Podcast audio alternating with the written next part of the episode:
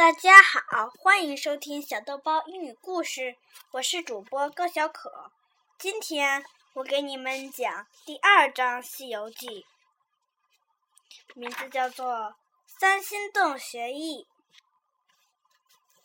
美猴王同猴儿们快乐的生活着。这天，美猴王叹息说：“将来总会死去。”老猴说：“要想长生不老，只有求道成仙。”美猴王决定去寻仙学艺。美猴王做了一条木筏，告别猴儿们，撑起木筏向远方飘去。美猴王来到人间，穿上衣服，学人行走，到处寻访仙人。这天，他来到灵台方寸山，找到斜月三星洞，一个仙童为他开了门。美猴王跟着仙童走进洞，见到菩提祖师，立即跪下磕头拜师。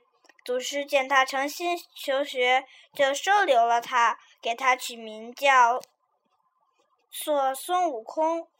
孙悟空拜见了各位师兄，从此他跟师兄们一起学经论道，种地弄饭。六七年过去了，祖师问悟悟空想学什么，悟空说他只想学能长生不老的法术。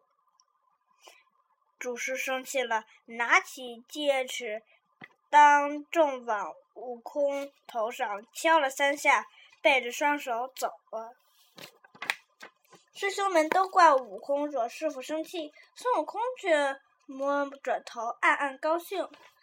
半夜三更，悟空悟空孙悟空悄悄来到祖师的住处，跪在床前静静守候。祖师问悟空为何来，悟空说：“你打我三下戒尺，不是叫我三更来吗？”祖师见他识得暗秘。机灵聪明，就把法术传授于他。此后，悟空更加勤学苦练。祖师又把七十二变、七十二般变化的法术传给他。悟空学得很快。祖师又教他翻筋斗云，一个筋斗云能翻出十万八千里。这天，悟空和师兄们在一起论道，师兄们叫他。施展七十二变法术，悟空骄傲了，他摇身一变，变成一棵松树。师兄们纷纷叫好。祖师被惊动了，他见悟空在埋弄本领，非常生气，要赶悟空回家。悟空苦苦哀求，却没有用。最后，悟空只好向祖师和兄师兄们。拜别，悟空一个筋斗云翻到花果山，大声喊道：“猴儿们，我回来啦！”这一章读完了，下一章我们要讲水晶宫借宝。